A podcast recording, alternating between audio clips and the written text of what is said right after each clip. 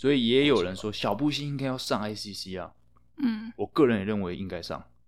呃，ICC 法院的存在是为了什么？公平正义嘛。嗯，所以你不管是谁犯了，你只要被告，你就要上。但现实是什么？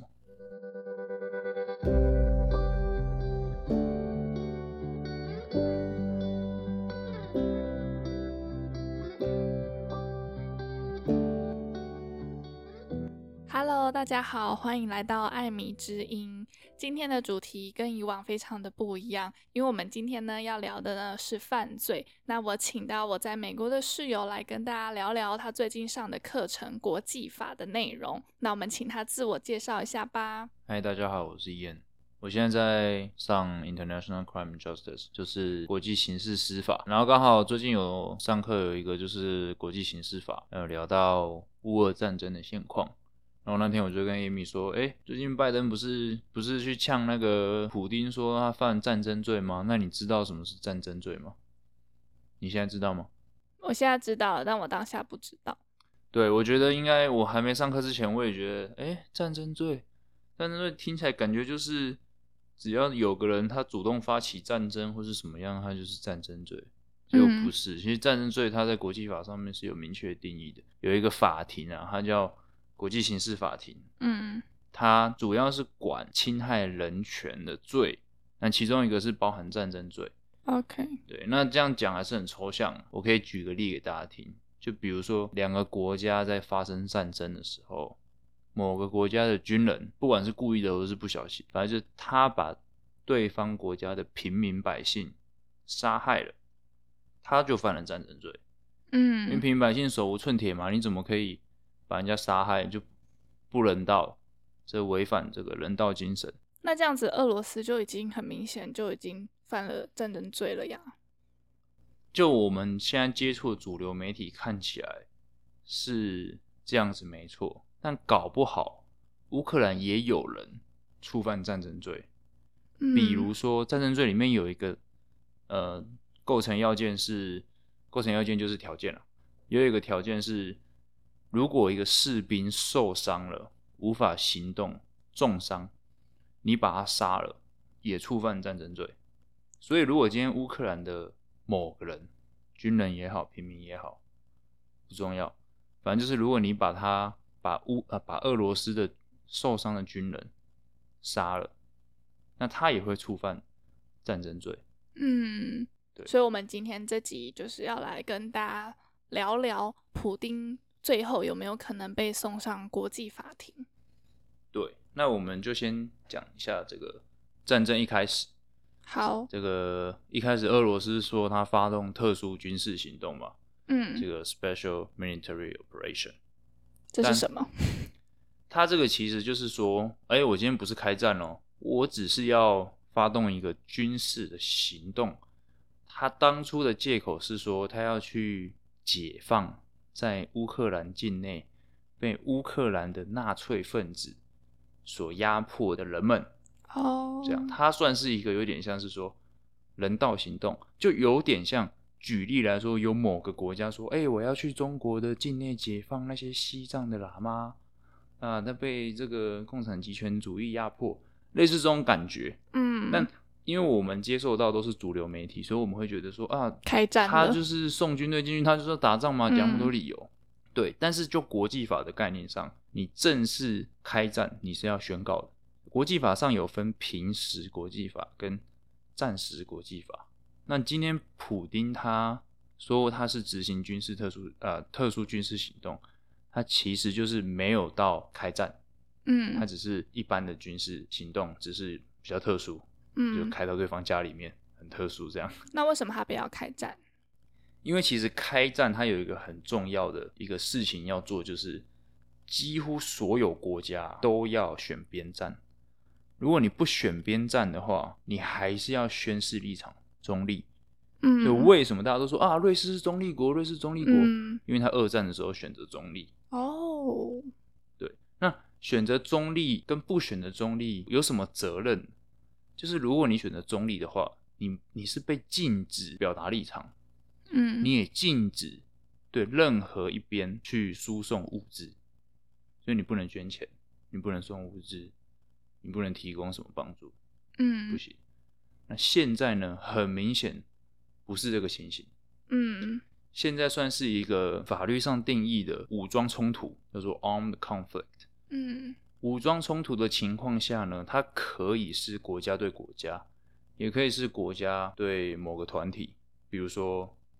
内乱分子、对恐怖分子之类的。嗯那 war crime 它这个战争罪，它在武装冲突下还是可以被成犯立。的。嗯，那你觉得普丁就是为什么不开战？是因为他知道这些东西吗？普丁一定是知道啦，因为普丁帮大家科普一下，他就是法律系，而且还是就是名校的法律系，他好像是圣彼得堡大学的法律系，而且他专修国际法，所以他一定懂。嗯，但其实乌克兰也蛮懂的，泽伦斯基也是法律系的。所以 现在当总统都要读法律系，就对我们总统也是法律系，啊， 对，对对对对对。所以说，泽伦斯基在他被攻打的第二天，如果我没记错，应该是二月二十六号，他就把普丁的诉状告到国际法院去了，国际刑事法院了、嗯他就已经告普丁违反这个战争罪了。对嗯，那国际刑事法院他是可以接受个人被告的，嗯而不是国家被告，所以那时候泽伦斯基就是告普丁。嗯也蛮厉害的啦。其实已经有国际刑事法院，好像啊我没记错的话，这可能要查一下。我记得是已经有结论了，嗯，就是已经有确定他有违反其中某几条，嗯应该是有包含战争罪。 ，OK，对，那他很明显违反了某一条，就是侵略罪。嗯因为在二战之后，大家是其实是有讲好说，大家不可以因为占领国家领土啊，占领其他国家领土啊，去侵害国家的主权，执行侵略。国际刑事法庭现在管了四大违反人权的罪，一个就是战争罪，就是你战争的时候杀了不该杀的人，还有一个专有名词就是 protected persons，嗯哼包含平民啊、医生啊，然后负伤的士兵啊，然后你不能折磨战俘啊，这些都是在战争罪里面。嗯然后第二个就是种族灭绝，你不可以去杀害特殊的种族。那这个这个最特殊的地方就是，它其实可以发生在不是战争的时候，我嗯任何时候都可以有种族灭绝，在任何国家。所以像之前二战那个时候，二战的时候就是犹太人被杀嘛，嗯像现在就是有人在讨论说，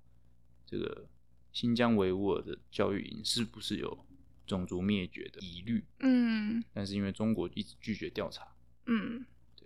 然后第三个是违反人类罪，就是 crime against humanity。那这个 crime against humanity 就是说，你违反一些有关人道精神的罪，嗯比如说妨害言论自由啦，这就比较笼统。这嗯这个罪比较笼统。然后第四个就是侵略罪，嗯你不可以去侵略一个主权国家。嗯主要 ICC 是管这四个罪， ，OK，然后普丁是被告了其中三个，嗯除了对除了种族屠杀之外，哦，第二个种族灭绝对嗯除了种族灭绝之外，他都被告了。 ，OK，那你刚才有问到说为什么普丁不宣战？哦嗯我觉得一个可能性就是因为你一宣战，各国都要宣示立场，嗯有一些国家不见得这么喜欢宣示立场。嗯像中国，他到现在其实也都没有公开表态，他支持俄罗斯或乌克兰。很有趣的是，其实他最近不久，近二十年来了，也算不久，嗯他才跟乌克兰签了这个共同防御条约，就是说，如果有国家侵略乌克兰的话，中国会愿意为乌克兰防御防御它，有点像是呃美国以前跟菲律宾签的这个共同防御条约一样。如果有国家侵略菲律宾，美国会防御菲律宾。嗯，美国也确实在菲律宾有军港，那美国什么时候跟台湾签呢？不知道太敏感了，我也不知道， 好，这段要卡掉吗？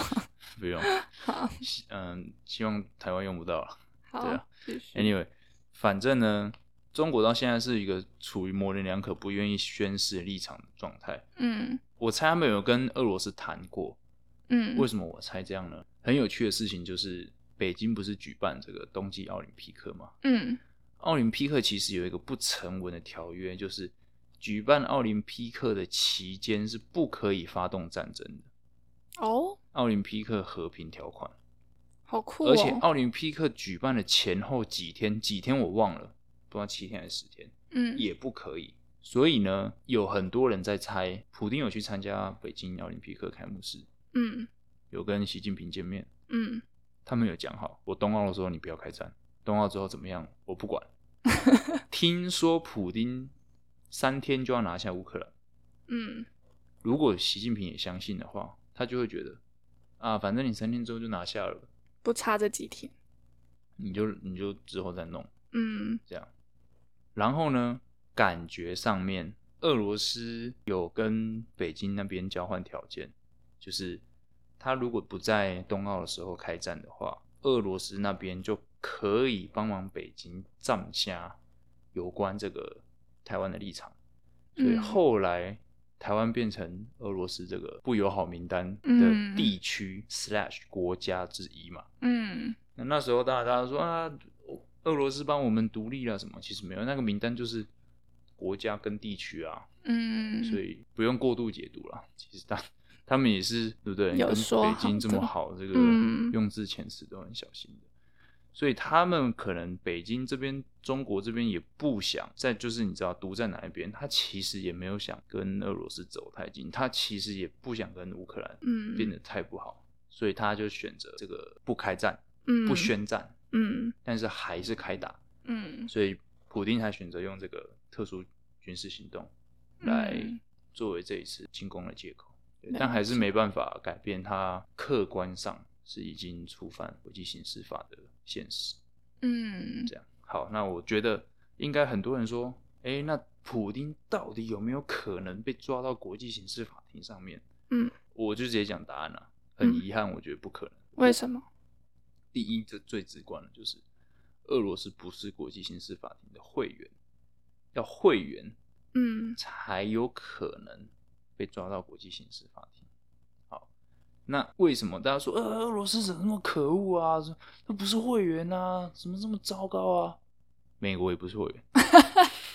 中国也不是会员，嗯，他们都是观察员。对，天哪，所以国际社会跟国际法有一个很残酷但是很现实的东西，就是这些大国如果不参加的话，这些规定就变成空谈。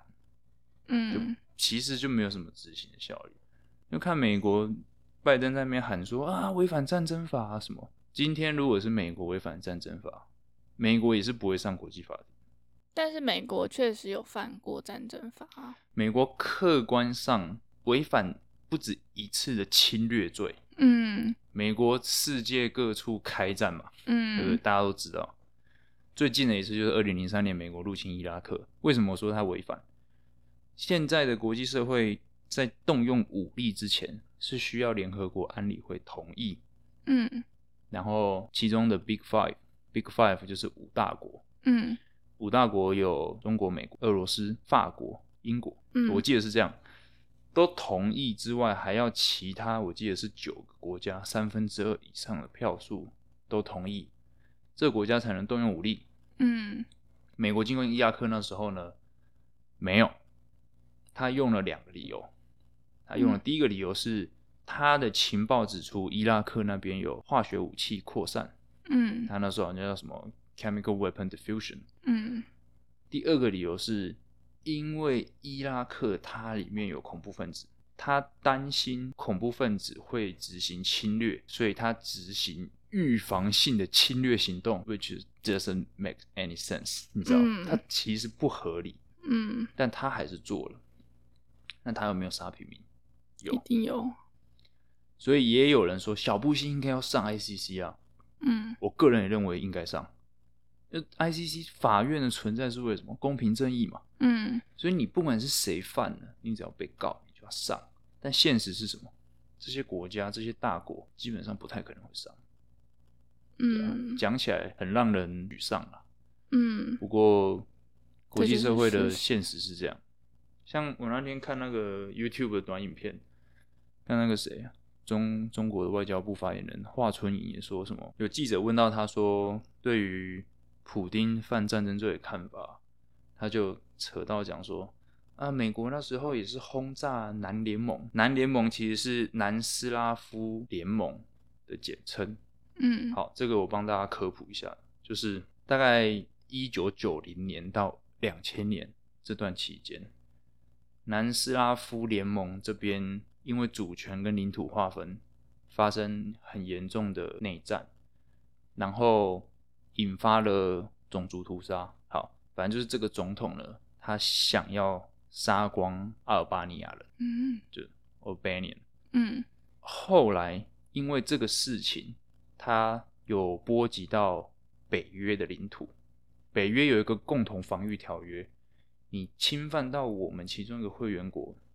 就等于跟我们所有北约的会员国开战。嗯所以呢，第一次北约动用武力，在这一件事件里面，南斯拉夫联盟事件里面，有经过联合国同意，他去轰炸南斯拉夫联盟。然后过了四年，在一九九九年的时候，他再一次的轰炸南斯拉夫，这一次没有经过联合国同意，嗯所以这一次北约其实是看起来是有触犯这个侵略罪。嗯除此之外，比较惨的是，他炸死了中国大使馆的四个人，哦，所以中国人不爽。嗯那这件事情到现在没有人负责，所以说就是现在的国际社会的这个公平正义啊，是还是有很多瑕疵啦，嗯，还是有很多还没有被处理的案公平正义件的事情。嗯但是就我来说，你不可以每一次出现新的事情，你都拿旧的事情来说，这还没解决啊，我们先讨论旧的事情，嗯不合理嘛。嗯规定当然就是摆在那边，但是你还是要 去面对，往下走，往前走，对啊，你还是要就事论事啊。我现在是问你这件事情，你要怎么处理？你不可以说以前还没处理啊。嗯所以我觉得这蛮有趣，大家不用觉得说啊，好像某些国家做的事就一定是对，某些国家做的事都一定是错的。嗯就它背后的历史脉络，我觉得是蛮有趣的。就大家都知道，普丁是总统嘛，那总统其实他是就是三军统帅。嗯所以身为三军统帅，他是下令的人，就算他没有直接动手去杀人，他还是对这个杀人的行为有直接的效果。嗯，但是其实历史上在国际法的制定上面，对于总统能不能被送上国际法庭是有过争论的，而且当初不同意总统被送上国际法庭的人就是美国总统威尔逊。第一次世界大战完之后，他们有嗯讨论过说，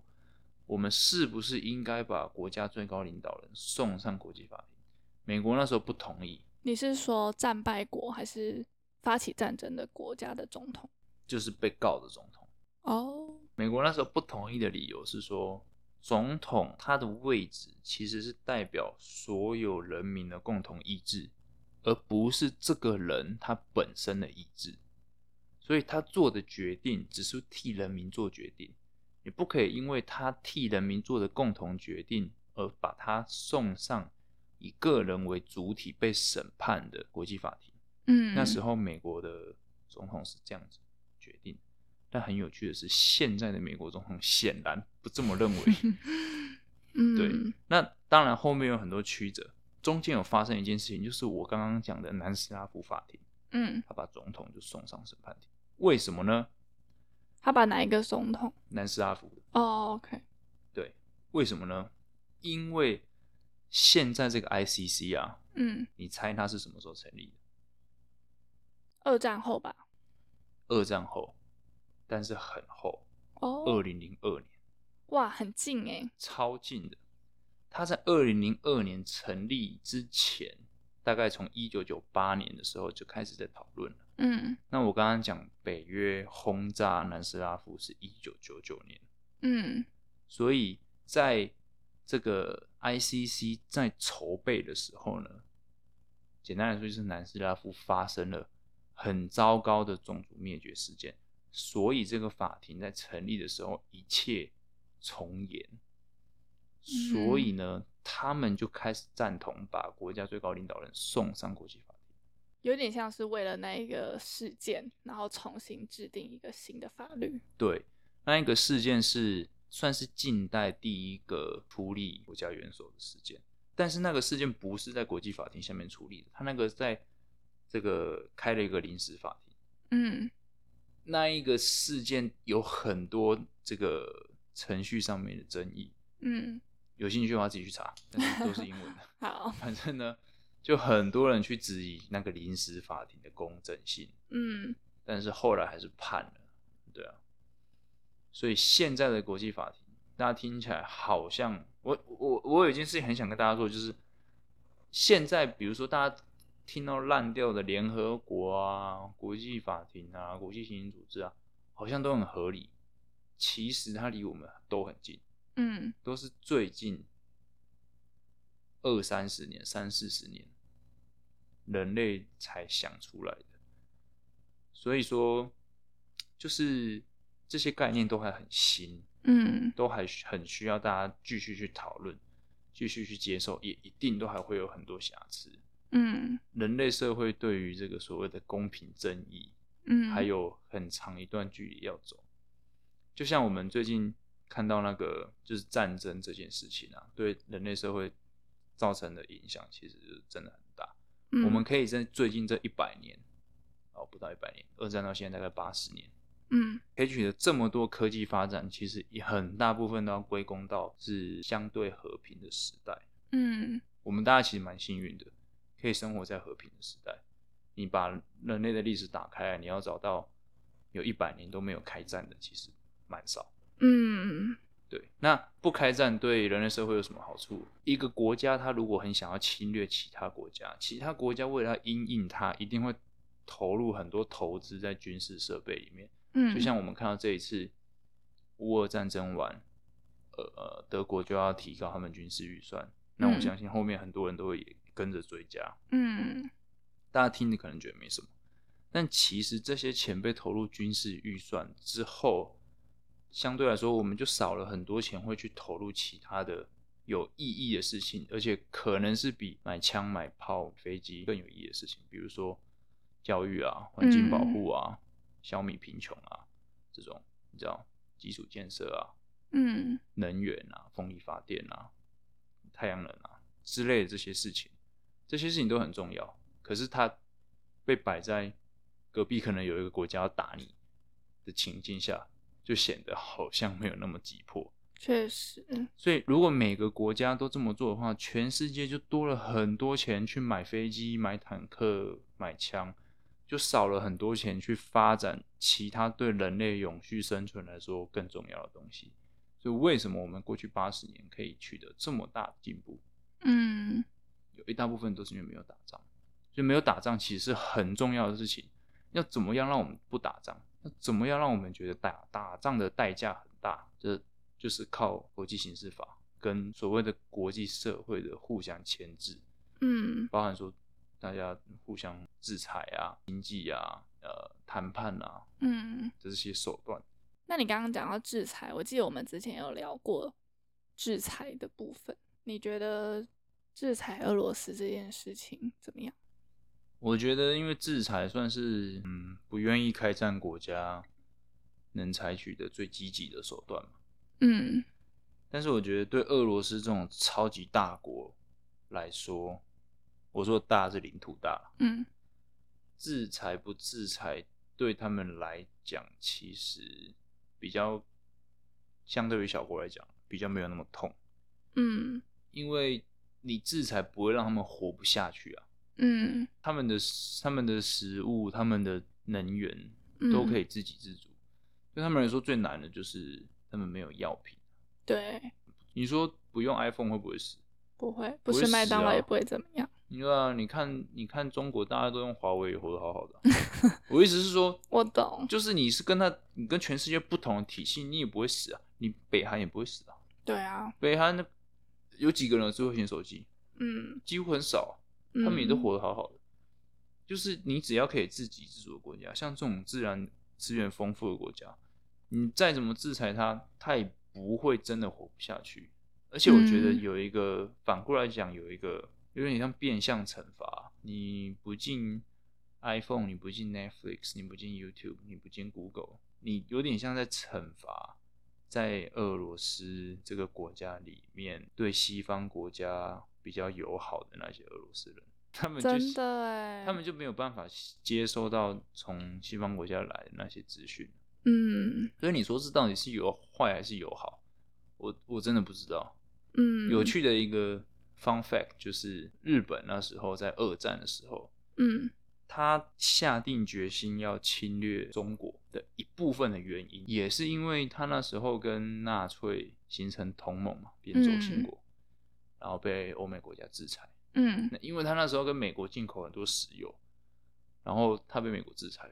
然后他就活不下去嘛，嗯所以他就开始打中国。哦所以被制裁有两种可能，一个就是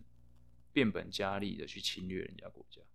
另一个就是、好，就是我乖乖听话，放弃就不不打仗了，嗯回归正常。这样，所以说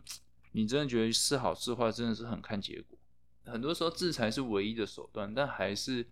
要看，比如说俄罗斯人民他们会不会因此而发现他们现在这个政权不好。嗯然后愿不愿意由内而外的去推改翻变他们的政府。嗯。那最后一个问题就是，这次的乌俄战争呢，很多人都会把它联想到台湾，那你怎么看？我如果从法律的角度来切入的话，嗯我那天跟你讲，就是说，大家其实不用太担心说，如果真的开战的话，飞弹会直接炸光台北市、高雄市、炸光台中市那种大都市什么，因为其实你是不能杀平民嘛。嗯所以你不太可以说我我一次就发个原子弹，然后什么一天之内把台湾岛夷为平地，不太可能啊啦。嗯对啊，如果大家都有乖乖守国际法的话，嗯那另外一个就是现代战争有一个很大的特征，就是很明显有哪些地方是不能打的，嗯，比如说，其实核电厂是不太能打的，那 俄罗斯又再一次大的城市它没有打爆，它有它有可能是，哎、你要想它有可能是假消息，哦，因为它其实没有打爆，嗯，它有可能是在吓人。嗯我我不能打，但我不可以，我没有说我不可以吓人， 我可以说好我烦明天要哦刺杀总 统，我明天要刺杀泽伦斯基啊，嗯但他其实没有，这就是战争，兵不厌诈。对， 好，anyway 呢，反正因为其实从第一次世界大战打了之后，国际公约有讲很多武器是不能用的，嗯，生化武器是不能用的，生化武器可以举例一下吗？比如说毒气是不能用的，它不可能丢一哦直个接毒气毒弹把整个嗯城市笼罩。比如说燃烧弹，说好是不能用，但我听说这次俄罗斯有用，但好像是比较小。嗯燃烧弹是一种，它会把你附近的氧气都烧光的弹，那人就会瞬间缺氧而死，而且是大规模的。天哪，这超级不人道哎、对，然后比如说在你的水源，嗯，比如说水库下毒是不可以的。整个国家会死光哎、对，像这种都不能用，所以大家不用担心到什么大屠杀啊什么之类的。不过也不是说哦、好像啊，OK 啊，打仗就全部交给阿兵哥打就好，交给国军去打就好，也不是这样，因为其实它还是可以，比如说轰炸一些城市的呃基础建设，比如说港口、嗯，机场，比如说政府建设、政府嗯建筑。那我举个例啊，台北市政府就在一零一旁边， 啊，红台北市政府，那不是就很近吗？ 啊，如果打嗯歪了，其实也不会很意外啊。所以说，就是所以你说核电厂不能炸，还有什么不能炸？就是我们讲一个叫就是脏弹啊，哦脏弹是不能用。什么叫脏弹呢？一般的炸弹它的波及范围没有那么大，一般的炸弹可以炸爆一栋楼就算很厉害了。嗯可是如果炸弹去炸核电厂，它影响的范围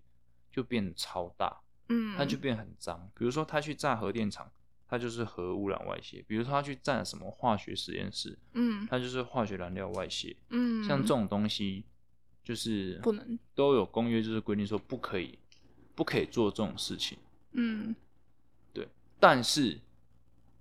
好没有烦哦人，可以把握他们就是会不会敌人会遵做什么守事情。嗯。对，了解，耶！艾米之音就在这里结束，好像还蛮刚好的哈。 那这一集的艾米之音就到这边结束了，我们下集再见哦，拜拜。